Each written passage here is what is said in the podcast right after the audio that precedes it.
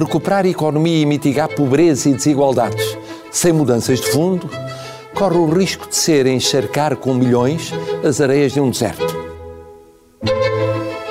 Viva! Está com o Expresso da Manhã. Eu sou o Paulo Baldaia.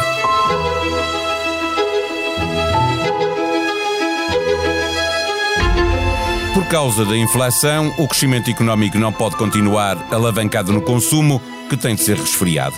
Os critérios de Maastricht voltarão no máximo no próximo ano e vão obrigar a outra gestão da dívida, que não desceu nunca em valor absoluto. Estes são problemas conjunturais para a economia portuguesa, mas são os problemas estruturais que precisam da nossa ambição para serem resolvidos.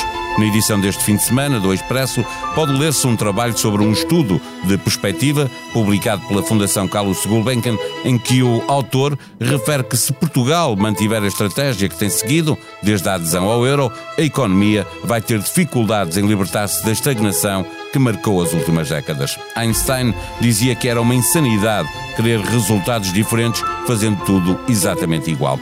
Partimos do estudo de perspectiva Foresight Portugal 2030, coordenado por José Manuel Félix Ribeiro, o economista português que trabalha nesta área há mais de 30 anos e que contou com a colaboração ativa de académicos do Instituto Português de Relações Internacionais, IPRI, e do Fórum Futuro da Gulbenkian. A conversa fazemos-la com Miguel Poiás Maduro, presidente da Comissão Científica Fórum Futuro. Expresso da Manhã tem o patrocínio do BPI. Invista no futuro sustentável da sua empresa. O BPI tem soluções completas para todas as fases do seu negócio. Banco BPI SA. Grupo CaixaBank. Registrado junto do Banco de Portugal sob o número 10. Viva Miguel Poiás Maduro. O estudo, como o nome indica, faz uma previsão do que pode acontecer a Portugal no final da década, eh, tendo como ponto de partida vários cenários. Eh, sugiro aos, eh, a quem nos ouve uma leitura do Expresso para ficarem a conhecer esses cenários e toda a informação que consta desse extenso trabalho, ou mesmo uma leitura do estudo e dos outros estudos que o acompanham e que pode ser encontrado no site da Gulbenkian. Miguel Poiás Maduro. Uh, o que é que, que, cenários são estes e como é que este estudo vai ser apresentado?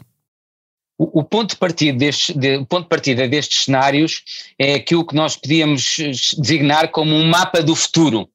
Uh, ou seja, uh, eles partem de uma análise quer dos, um, dos desenvolvimentos previsíveis que vão ocorrer no mundo e na Europa nos próximos anos e, portanto, desses desenvolvimentos eh, em termos de demografia, de transição técnica e digital, transição ambiental e energética, que, que desafios, riscos e oportunidades também resultam para o país. E ao mesmo tempo, por outro lado, também olha do ponto de vista interno aquilo que são os padrões estruturais do país, não, não aos elementos conjunturais que, que o país enfrenta, mas sim aquilo que resulta uh, da, da, nossa história, da nossa história recente, também ao nível da evolução demográfica do país, ao nível, por exemplo, do, quais são os setores principais da nossa economia, como é que a nossa economia tem, evolu tem evoluído do endividamento externo, da poupança dos portugueses. E é tirando dessa informação uh, e dessa análise da realidade e da evolução previsível dessa realidade, que ele oferece diferentes cenários que correspondem a diferentes possibilidades que o país tem de responder a esses desafios e a essas oportunidades. Um cenário de maior continuidade face à forma como o país tem funcionado, um outro cenário de mudança incremental e um terceiro cenário mais transformativo relativamente àquilo que tem sido a forma como o país funciona e a forma como o país tem enfrentado estes desafios europeus, globais, uh, externos. Este estudo é um ponto de partida para uma, uma discussão, um debate, ou é uh, o fechar uh, de uma discussão e de um debate? Não, é, é, um ponto de partida. Em primeiro lugar, o estudo não faz recomendações. Oferece esses diferentes cenários e diferentes formas de responder, identifica riscos, oportunidades e formas diferentes de, de, de lhes responder, mas não diz devemos optar pela A ou pela B. Aliás, mesmo os três cenários não são cenários que, que nós um, antecipemos venham a ser escolhidos em absoluto. É aquilo que eu costumo, que se costuma dizer em ciência de modelos heurísticos, ou seja, são cenários que servem para nós conhecermos o mapa de opções e de alternativas que vamos ter. Não é um cenário para dizer, ah, o país deve adotar todo o cenário 1, todo o cenário 3, todo o cenário 2. Na realidade, o que é previsível é que nós vejamos, venhamos a fazer algumas coisas com base no que é proposto no 2, ou sugerido no 2, outras com base no cenário 3 e outras com base até na, na, numa lógica de continuidade do, do, do cenário 1. E é por isso que é muito importante que o estudo não seja visto como um ponto de chegada, mas um ponto de partida em primeiro lugar, um ponto de partida para um debate público que a própria Gulbenkian quer promover. Nós vamos organizar assembleias deliberativas com cidadãos representativos de várias partes do território, de várias gerações, de vários géneros, de várias etnias, de várias profissões e estratos, estratos sociais e económicos, para debater uh, uh, o que resulta destes diferentes cenários e dos imensos estudos que estão na sua base e que vão ser todos disponibilizados. Uh, mas depois, a partir daí, também um debate que vai ter de ocorrer entre os próprios decisores políticos, entre os próprios, uh, uh, aqueles que têm a responsabilidade de tomar de certas decisões, de fazer certa, certas opções. É, é ainda assim, Miguel Poiás Maduro, o pior cenário é, é continuarmos a fazer tudo como fizemos até aqui, não é? Porque se esperamos, Einstein deixava isso muito claro, não é? Se esperamos resultados diferentes eh, com o, o, mesmo trabalho eh, é loucura, não é? Aquilo, aquilo que os diferentes estudos antecipam é que se nós continuarmos a fazer o, o, o, mesmo, no fundamental, nós vamos ter sérios problemas, por exemplo, quanto à sustentabilidade do nosso modelo económico e social, mas também não vamos conseguir resolver o problema da produtividade da nossa economia e não vamos conseguir nem responder aos desafios, por exemplo, da transição climática uh, internacional e, e, as consequências que ela tem quanto ao nosso modelo energético e quanto à, à alteração dos setores da economia, nem crescer em termos económicos suficientes. É importante dizer que o estudo demonstra, por exemplo, que o país tem, em alguns dos nossos setores de atividade económica tradicional, evoluído positivamente na cadeia de valor. Ou seja, nós temos sabido atualizar e melhorar naquilo que são setores tradicionais da nossa atividade económica, do têxtil ao turismo por exemplo. Mas o estudo também demonstra que, face àquilo que é a evolução, a evolução previsível da procura, da procura internacional, quanto àquilo que são as necessidades que o país tem de aumento de produtividade e de crescimento económico e de aumento de qualificações, esses setores económicos não vão ser suficientes. E, portanto, nós vamos ter de conseguir crescer noutros setores económicos que exigem, que implicam muito mais complexidade e, portanto, geram cadeias de valor muito maiores que é aquilo que o país necessita. É, é, ainda assim, é, nós sabemos que a partir de agora e até ao final de. Antes um pouco do final da década, vamos receber cerca de 60 mil milhões de euros. Ainda vamos a tempo, como diz o coordenador do Estudo ao Expresso, de colocar à discussão o Portugal que queremos ser, sem ter a pretensão de, de responder como vamos gastar esse dinheiro?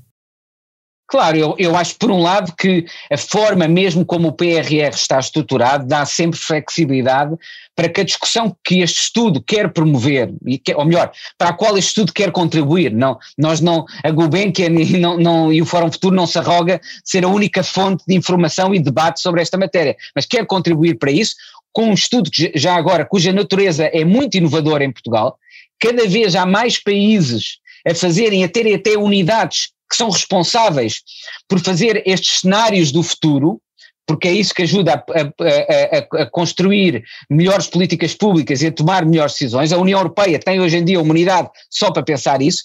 Nós não a temos em Portugal e, portanto, a Gulbenkian, no fundo, fez aquilo que infelizmente nós não tínhamos em Portugal e contribui com, com, com este estudo, com, com esse objetivo, mas nós temos margem, quer no PRR, quer sobretudo, e fala-se pouco, no novo quadro de fundos europeus, o Portugal 2030, 2030, que nem sequer ainda está com. e que são mais fundos e é mais dinheiro do que o PRR, nós temos, portanto, uma base importante uh, de, uh, uh, que dá margem para qualquer discussão que o país deve fazer uh, ah, um, possa produzir resultados no futuro e acho que é isso que é necessário que todos desejamos.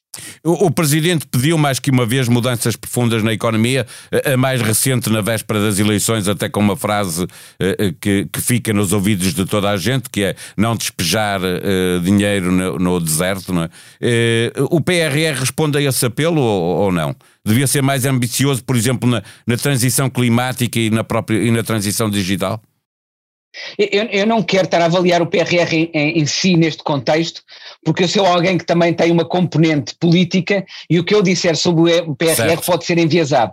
Há e espaço para, deste... para acrescentar perguntas. Exatamente. Assim. Há espaço para esse debate ter lugar e para pessoas optarem e apresentarem diferentes propostas políticas. E o que este estudo fornece é informação para permitir isso mesmo. Este estudo torna claro que nós, ao nível da nossa economia, temos uma economia que ainda tem muito pouco valor acrescentado e que participa pouco nas, nas, cadeias de valor principais das atividades económicas mais complexas, que são aquelas que geram mais valor económico, mais, uh, uh, mais crescimento e que, e que, permitem maior produtividade. E que isso exige enfrentar problemas ao nível da, da falta de capital na nossa economia, das baixas qualificações e, da, e do próprio constrangimento demográfico do, do país. Como é que nós resolvemos esses problemas, há diferentes alternativas políticas. Este estudo uh, quer expõe várias possíveis opções em termos de políticas públicas, quer informação, quer fornece informação para que a opção que venha a ser tomada nessa matéria seja mais fundamentada e seja objeto de um, de um debate, sobretudo mais informado. O estudo, para fecharmos a nossa conversa, está disponível eh, a partir deste fim de semana e, e para quando esse périplo, ou, ou, eh, trazer cá as pessoas à, à Gulbenkian para fazer essa discussão, quando é que isso vai acontecer, durante quanto tempo? Nós queremos fazê-lo por todo o país. E, portanto, queremos fazer através de assembleias deliberativas, aquele modelo, por exemplo, foi seguido em França há alguns anos por uma, e, e, que neste momento a União Europeia está a seguir até para a Conferência sobre o Futuro da Europa. Nós queremos um bocadinho replicar esse modelo por todo o país. Nós neste momento estamos a trabalhar com académicos que eh, são especialistas nesse tipo de metodologia para construir e esperamos ou antes do verão ou depois do verão poder eh, ter no terreno essas assembleias que permitam aos cidadãos discutir uh, eh, um, estes diferentes cenários com base na informação que o estudo fornece.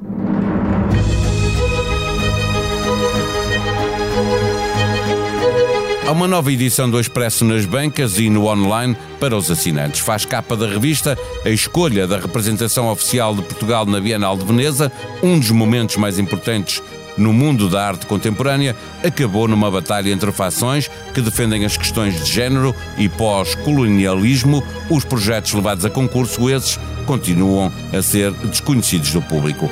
Porque não sabemos aceitar a morte. Também na revista, um ensaio de Henrique Raposo com o título Já não sabemos morrer. Um dos temas que abordamos esta semana no Expresso da Manhã faz a manchete do jornal. Famílias vão pagar mais 994 milhões em juros. Aumento das taxas vai agravar prestações do crédito nos próximos dois anos. A sonoplastia deste episódio foi de João Martins. Tenham um bom dia, um bom fim de semana. Nós vamos voltar segunda-feira. Até lá.